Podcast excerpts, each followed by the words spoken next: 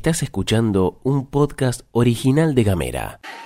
Hoy es lunes 10 de mayo y están pasando cosas, pero antes le vamos a dar una cálida bienvenida a Gamera a nuestra nueva compañera, Flor Vaso. Muchas gracias, Gas. Un placer incorporarme a Gamera. La verdad, estoy feliz. Che, pero contame, ¿qué cosas están pasando? Vecinos de Ushuaia alertaron sobre el accionar policial en un posible caso de abuso. Los trabajadores de Digital Fueguina están denunciando el vaciamiento de la fábrica. Llegaron nuevas vacunas y la ocupación de camas sigue medio tensa.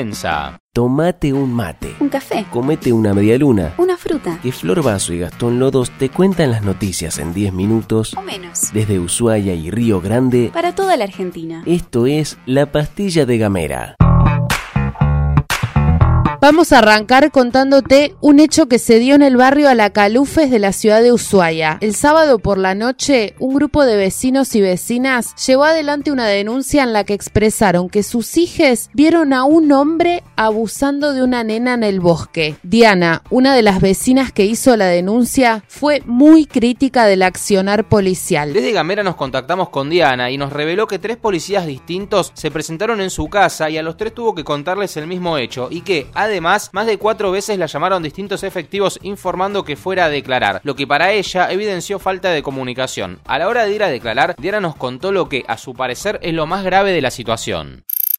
Que hoy fui a declarar, este, ayer a la noche fueron los papás de los otros nenes y cuando fui a declarar la persona que me recibió, el oficial que me recibió no tenía ni idea de la causa, este, se fue a averiguar, me, me pidió el número del, del que me habían llamado y ahí dice, ah, bueno, pero él entra la guardia a las once y media de la noche, así que tiene que venir a declarar a, a esta hora. Bueno, obviamente lo, lo, preocupante es que si ni siquiera entre ellos están comunicados, nadie lo está buscando al tipo. Habrían dicho a una mamá, le dijeron que hoy volvían y no volvieron.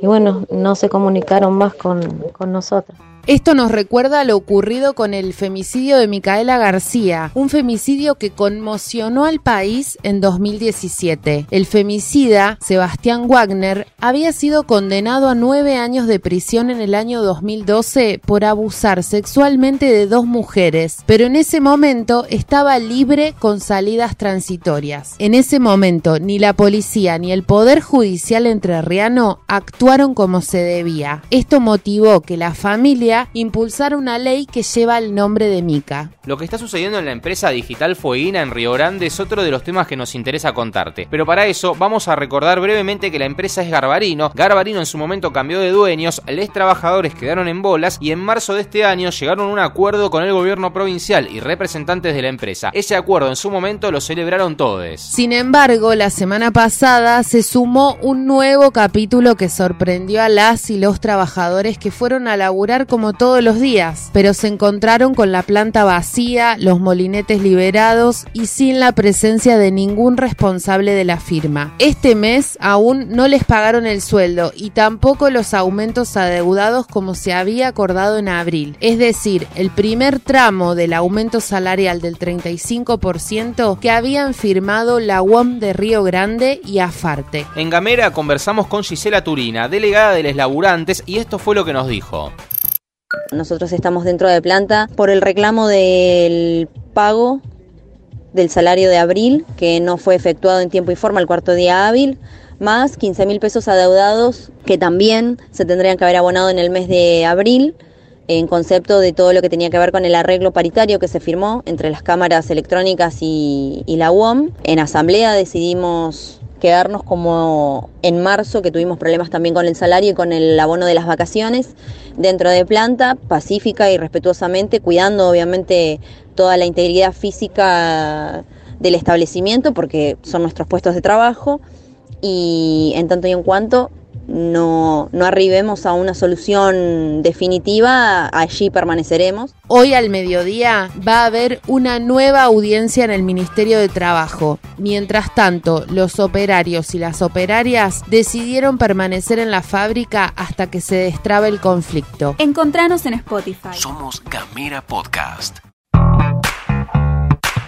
Vamos a abrir un nuevo episodio del Noti Vacuna con la idea de contarte cómo viene la mano con el bicho. Según información oficial, un total de 500.000 vacunas Sputnik están llegando hoy en un vuelo de aerolíneas argentinas desde Moscú. Con este lote, la Argentina va a llegar a las 12 millones de dosis recibidas. A la hora de grabar este podcast de noticias que tantas alegrías nos da, según el monitor público de vacunación, ya se distribuyeron casi 11 millones y medio de vacunas en todo el país y se aplicaron entre la primera y la segunda dosis un cachito más de 9 millones 100 mil vacunas. En el caso particular de Tierra del Fuego, la ministra de Salud, Judith Di afirmó: La campaña de vacunación en la provincia viene muy exitosa, a tal punto que llegamos a los 10.000 vacunados con esquema completo, es decir, primera y segunda dosis. Mientras tanto, en lo que hace a la ocupación de camas de terapia intensiva, el porcentaje total de ocupación está en 68,6% a nivel nacional, con algunas zonas más jugadas que otras. Ayer se cumplieron nueve años de la sanción de la ley 26.740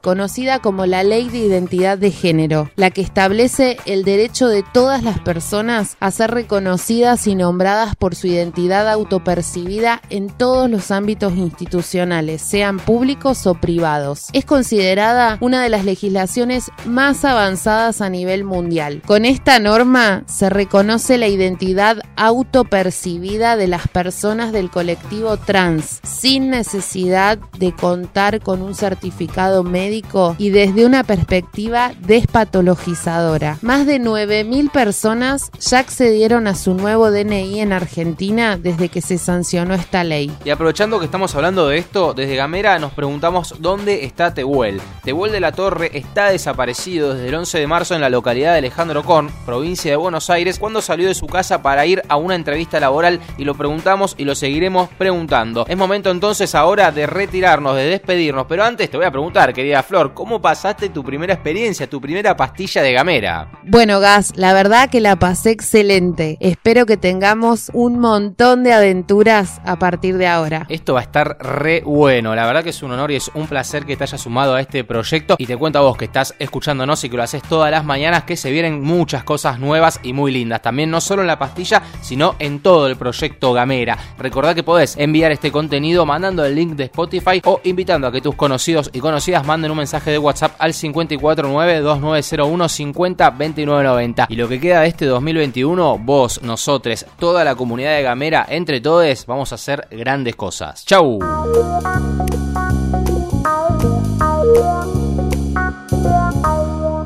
Estás escuchando un podcast original de Gamera.